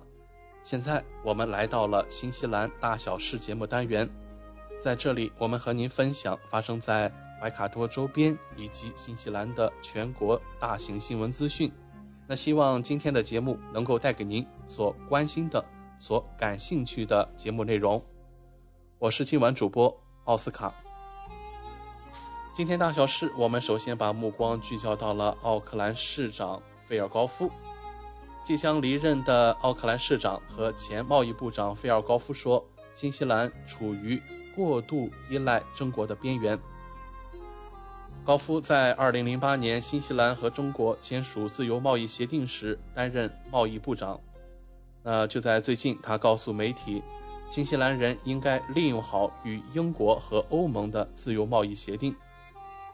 市长说：“我们需要开发其他市场，因为我们曾经完全依赖英国，而完全依赖一个国家对我们来说从来都不是好事。”高夫援引新西兰中国委员会2022年报告中的数据估计，新西兰出口总额中约有32%流向中国。该报告称，新西兰公司似乎不太可能没有意识到过度。或仅仅专注于中国市场的风险，与中国的贸易协定的效果非常好。而你知道，当我签署该协议时，我们的双向贸易可能是四十亿纽币或五十亿纽币，现在是三百七十亿纽币。奥克兰市长高夫评论说：“如果我们的商品没有卖到高价的市场，我们将成为一个平行的多的国家。”就在三月份，英文《新西兰先驱报》报告说，高夫将成为新西兰下一任驻英国高级专员。不过，该任命尚未正式宣布。自从高夫于1981年首次担任 Roscoe 的议员以来，已经41年了。从那个时候开始，世界的性质就发生了变化。高夫表示说：“环境曾经是边缘问题，那现在它是主流和中心问题，这是正确的。那么，人们在政治上变得不那么敌对了吗？可能不会。而且，我不得不说，当我离开议会时，我享受的一件事，不仅仅是不用再处于那种敌对的气氛中。”也许这就是民主的一部分。你需要挑战和质疑政府在做什么，但我希望我们能够维持在一个不会有苦读、仇恨和分裂的制度中，就像今天的美国一样。二零零八年大选工党落败之后，海伦·克拉克辞职，高夫成为了工党党魁。到二零一一年大选临近时，根据媒体的一项民意调查显示。在一项资本利得税政策提案泄露了之后，工党的得票率为百分之二十七，而这个支持率在大选中就应验了。高夫很快就辞去了党魁的职务。多年过去了，高夫说他仍然相信资本利得税。他表示说：“我支持这一点。”有些人说那个提案可能有点像自杀，可能不会增加你的机会。我希望新西兰能像世界上几乎所有其他国家那样去做。我希望那个时候会到来。能够做到这一点的政治领导人，就是能够说服人们：如果我们没有税收，我们的社会就会远不公平；否则，我们将拥有一个极其贫穷和不公平的社会。我们在今天大小事节目，首先和您分享了奥克兰市长菲尔高夫对于中新贸易关系之间的一些点评。那么接下来我们看一看，这个月开始呀，我们新西兰将会迎来一个非常大的一个变化，那就是新西兰全面禁止一次性塑料外卖包装。由于政府承诺到2025年逐步淘汰有问题的塑料，就从我们。上个周六开始，一次性外卖包装、饮料搅拌器，还有大多数塑料托盘将被禁止销售或制造。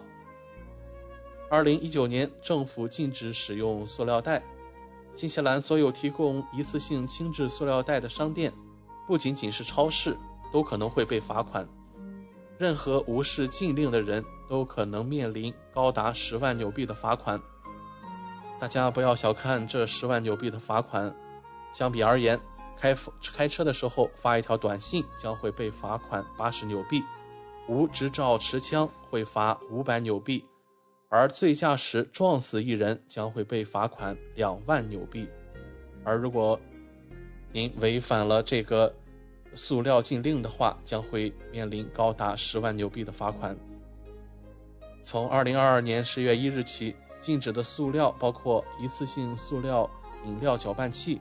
一次性塑料棉签、聚氯乙烯预制食品托盘和容器、食品和饮料的聚苯乙烯外卖包装、发泡聚苯乙烯食品和饮料零售包装，例如泡沫外卖容器或一些方便面杯，以及带有某些添加剂的塑料。这些添加剂使它们碎裂成为微塑料。环境部长大卫·帕克就在一份声明中说。这是第一批在未来三年逐步淘汰的最有问题的塑料产品。停止销售这些塑料产品将会减少垃圾填埋，改善我们的回收系统，并鼓励可重复使用或对环境负责的替代品。环境部长说，平均每个新西兰人每年将大约750公斤的垃圾送往垃圾填埋场。在最近宣布塑料创新基金投资和为产品管理计划注资之后，禁止这种塑料一次性产品已经成为一个趋势。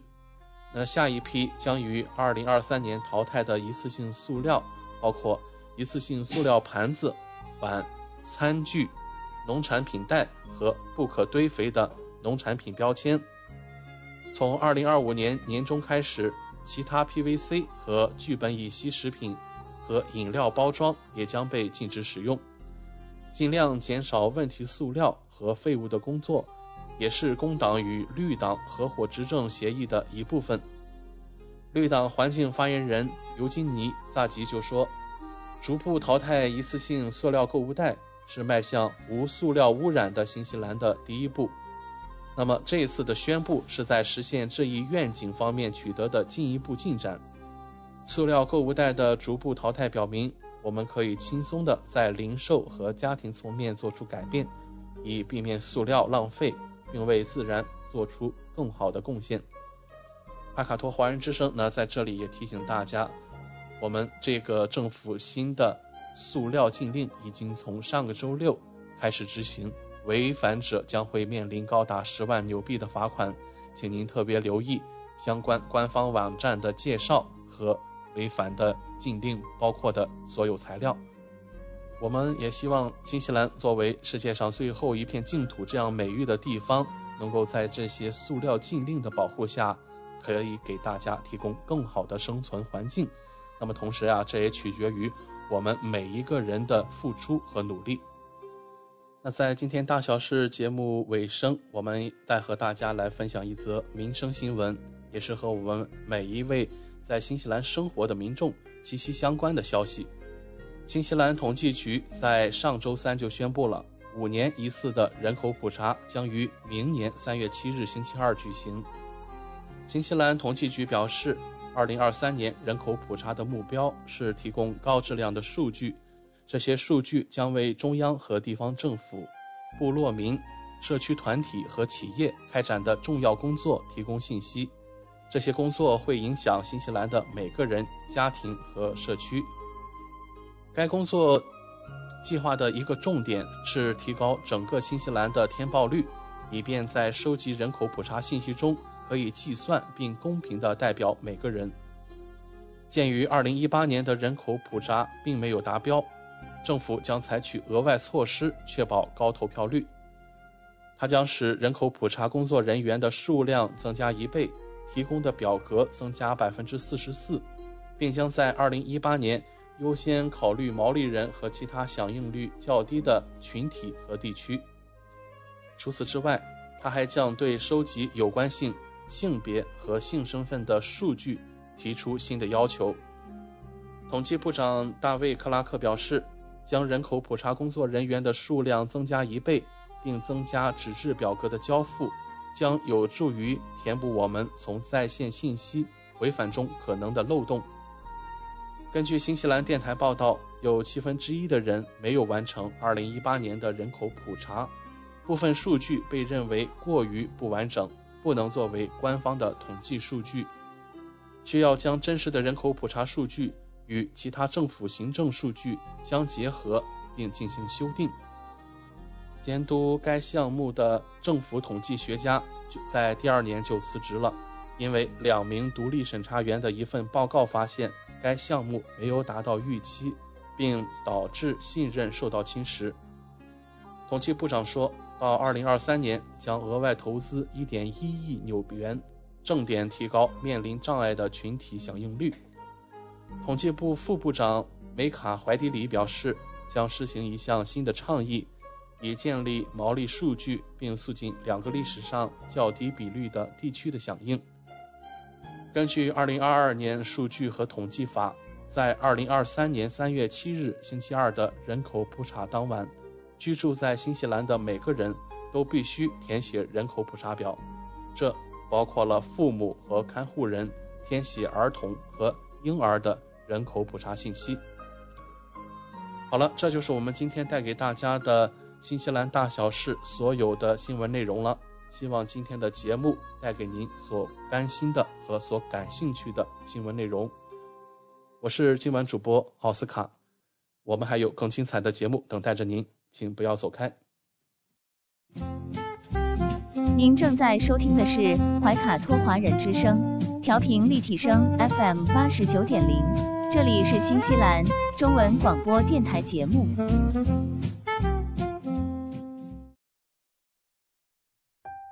光影随行，戏如人生。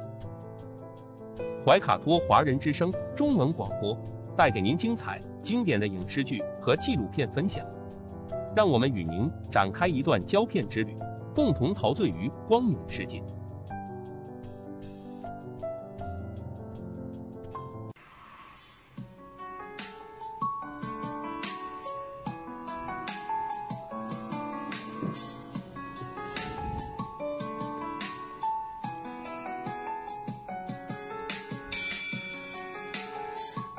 亲爱的听众朋友们，这里是怀卡托华人之声正在播音，我是主持人轩轩。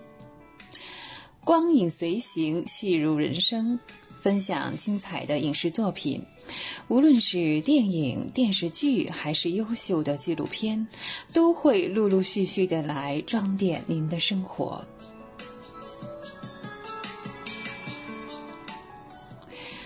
近期啊，悬疑片呃成为了影视作品的一大主题之一。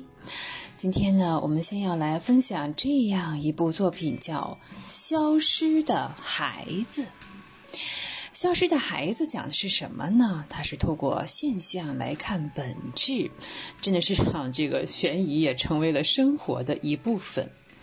细心的观众朋友们会发现，哈，近两年以来呢，悬疑作品越来越多啊。当中呢，呃，当然这个水平也是参差不齐，高品质的作品还是有的。呃，这也是抓住了呃大众的观剧的这个需求。近期啊，《消失的孩子》这部剧啊，在热播之后啊，得到了很高的评价。该剧的主演呢有魏晨、于文文和佟大为。说实话，嗯，佟大为的作品啊，相对来说呢，质量还是有所保障的。但是近两年啊，他作品的数量却不是那么多。嗯，魏晨啊，消失了很久哦。那这两位的合作呢，也为该剧增加了不少的看点。在看过几集之后啊。很多人呢都将这部剧称为近期悬疑剧当中的领头羊。那在此之前，像《胆小鬼》《罚罪》等作品的呃风评呢也都不错，有很好的口碑。我们也希望呢，《消失的孩子》这部剧呢能够超越前面这些作品。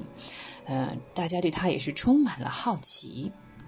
剧情啊，其实是撑起整个作品的关键。这部剧的情节其实蛮简单的哈，男主角啊是一个很普通的父亲。某一天早上呢，送儿子上学时，儿子在楼道中突然消失不见了。哎，这四层楼啊，楼梯的间距并不长，一个孩子就这样找不到了，这任谁都不相信。这也成为了该剧的第一个大看点。孩子到底去了哪儿？他又是如何消失在大家的视线当中的？这样一个情节，让大家对后面的剧情更加感兴趣了。那寻找孩子的过程啊，真是重中之重哦。当中啊，牵扯出了这一栋楼当中住的好几户人家的秘密。呃，同时发现也是暗中有暗呢。嗯，该剧的情节呢虽然简单，但却饱满，并不是干枯和单薄的。每一个人物之间的关系环环相扣。佟大为的演技啊是比较自然的。呃，让人非常惊喜的是魏晨在这部作品当中的表现，他为我们塑造了一个社会底层小人物的形象。身上带有一丝孤独和凄凉的感觉，平时的生活和话语中又带有一丝喜感哈。其实啊，他对嗯现实当中啊，真的是某一类人的影射。他们不懂得该如何去拒绝别人，呃，甚至在说谎之前，自己还要在镜子面前排练好几遍。说起这种老好人啊，怎么讲呢？其实是比较吃亏的，在现实生活当中。但是也正是这种人啊，当他做出疯狂的事情的时候呢，我们也并不意外，好像是在情理当中啊。当爆发出来的时候，他就应该是这个样子。将看似毫不关联的几个人、几个家庭啊重叠在一起，因为一个孩子的失踪，一个阴谋啊，只是按下了一个开关键，这个就拉开了一场大局的序幕。这部剧的看点啊是蛮多的，看似平静的一个老旧小区啊，其实是暗潮汹涌，这也为我们展示了人性多变与黑暗的一面。多条的这个线索是并行，这样一种方式在很多作品当中也是惯用的方法哈。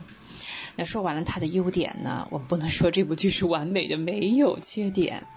在后期的剪辑方面呢，嗯，在衔接上感觉有点乱啊，呃，跟这个胆小鬼似乎有一些类似，每一个人物的背后都有自己要隐藏的秘密啊，好多啊。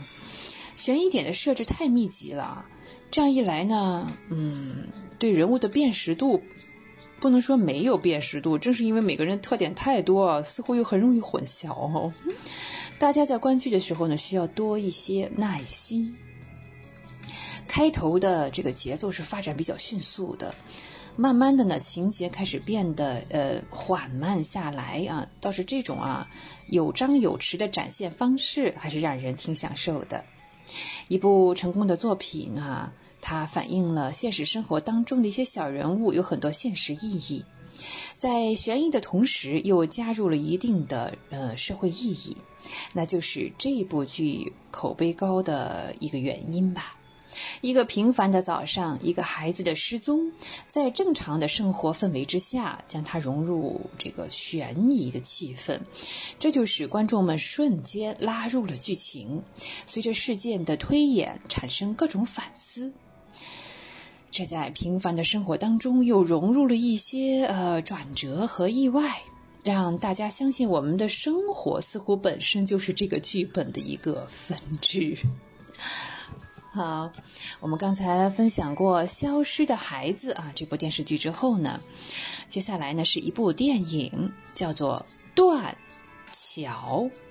断桥，断裂的断，桥梁的桥啊。我们说最大的亮点呢是范伟先生，在我们以前的节目当中啊，曾经不止一次的啊提到过范伟先生，这是一个演技炸裂的好演员。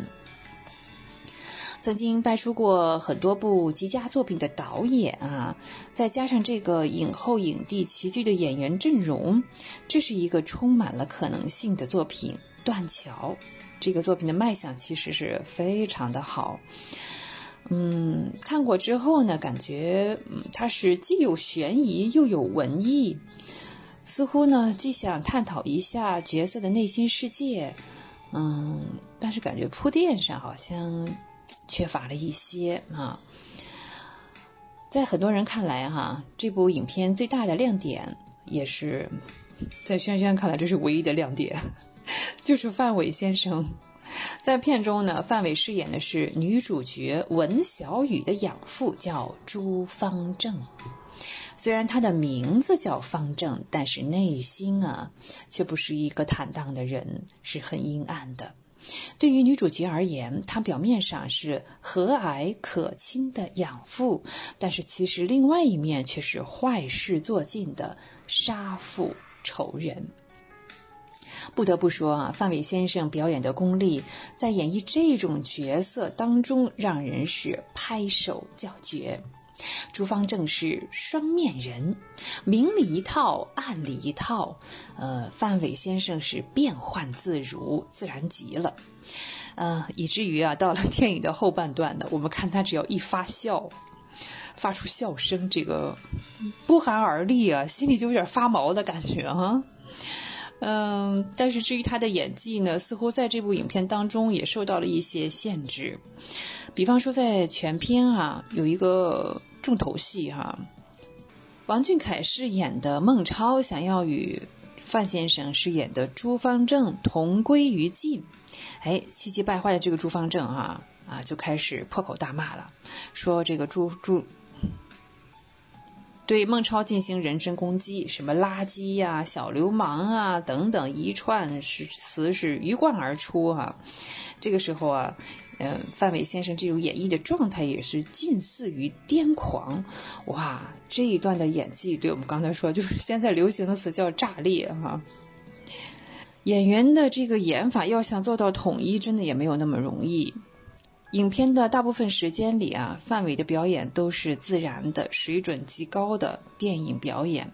最后这场戏当中啊，真是我们觉得，哎，他演的越炸裂啊，似乎旁边的演员都跟不上他，这个配置不太平衡啊。范伟是绝对的高配哈，就是 看到这个时候，觉得这个电影整个都分裂了，这种状态。嗯，范先生呢，嗯，确实已经尽力了。我们也非常的期待大家去欣赏这一部他的作品，叫《断桥》。在二零一六年，呃，夺得了金马影帝之后，范伟先生一直是片约不断，出现了不少的电影。嗯，真是一个演技炸裂的，不仅仅是一个演员，感觉现在他像一个工具人啊。像有完没完、父子雄兵、绝世高手、缝纫机乐队、欲念游戏、两只老虎、我在时间尽头等你、第一炉香、外太空的莫扎特等等，这些电影啊，虽然质量算不上不好，但也不是特别的精彩啊。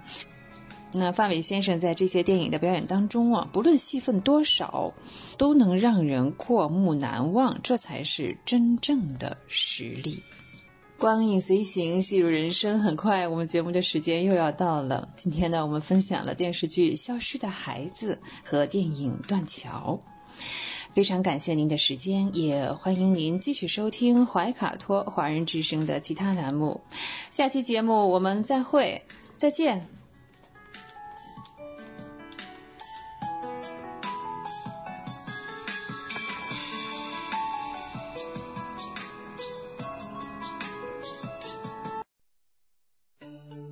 知音、知心、知天下，同行、同心、同精彩。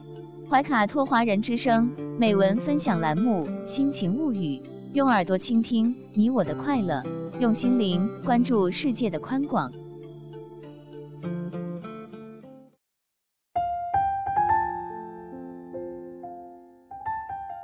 人民日报微信的读者朋友们，大家晚上好，这里是人民日报夜读。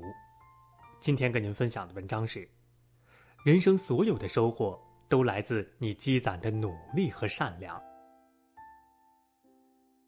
这个世界上没有凭空而来的东西，人生所有的收获都来自你积攒的努力、善良、好心态和好习惯。积攒努力，努力的意义对每个人来说都不尽相同。但可以确定的是，无论是谁，只有努力多一点，人生的遗憾才会少一点。生活中，我们努力让自己变得更强大，是为了当暴风雨突然来临时，拥有可以抵御风险的能力。感情中，我们努力让自己变得更优秀，是为了当喜欢的那个人出现时，可以自信坦诚地张开双臂，与对方紧紧相拥。你想要的一切，终究只能靠自己；你想要的人生，也只能自己给自己。愿你靠着努力，成为自己想成为的那个人，奔向向往的生活。积攒善良，善良是人生的底色。心怀善意的人，就像一盏明灯，能温暖身边的人，能照亮世间的路。一个人的善，可以带动身边更多人的善。在某件事上的善举，可以催生出更多的善行。善良就像一粒种子，时间无法掩埋它、消磨它，反而会让它生根破土，越发茁壮。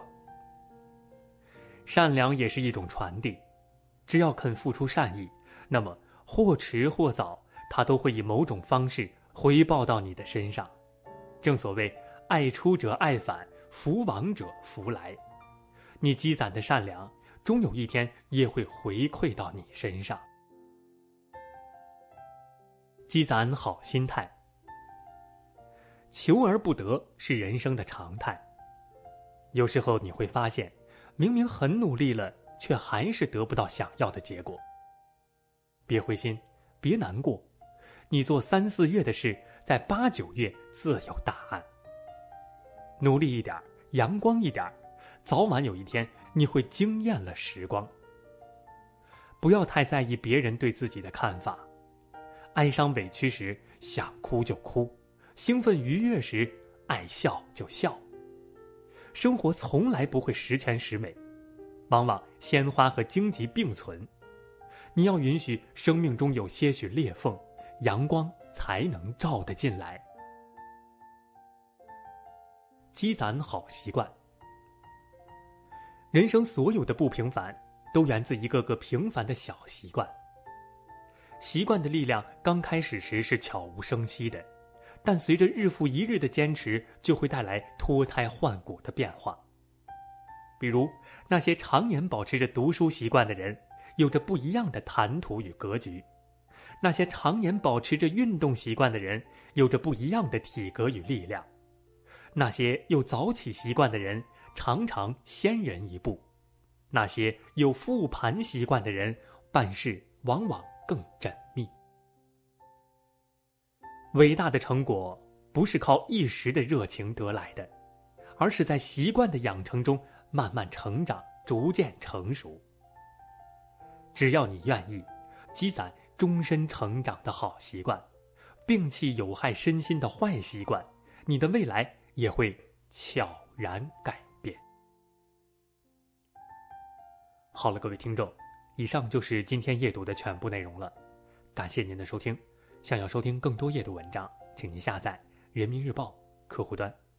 祝您好梦，晚安。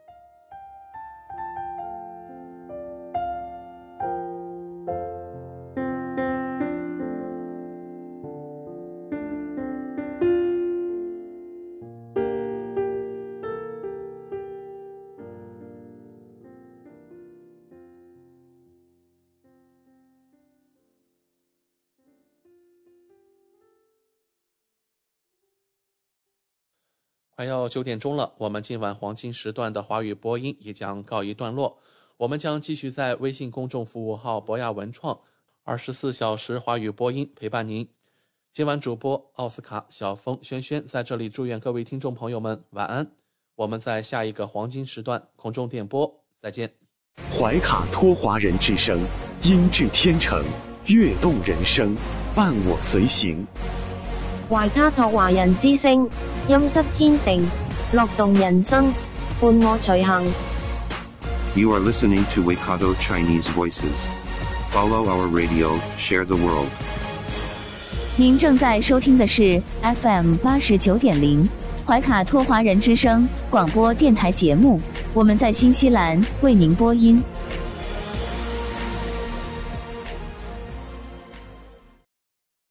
Thanks for listening to this Free FM podcast. If you want to hear more content like this, you can support Free FM via Patreon. Head to patreon.com slash freefm89 to find out more.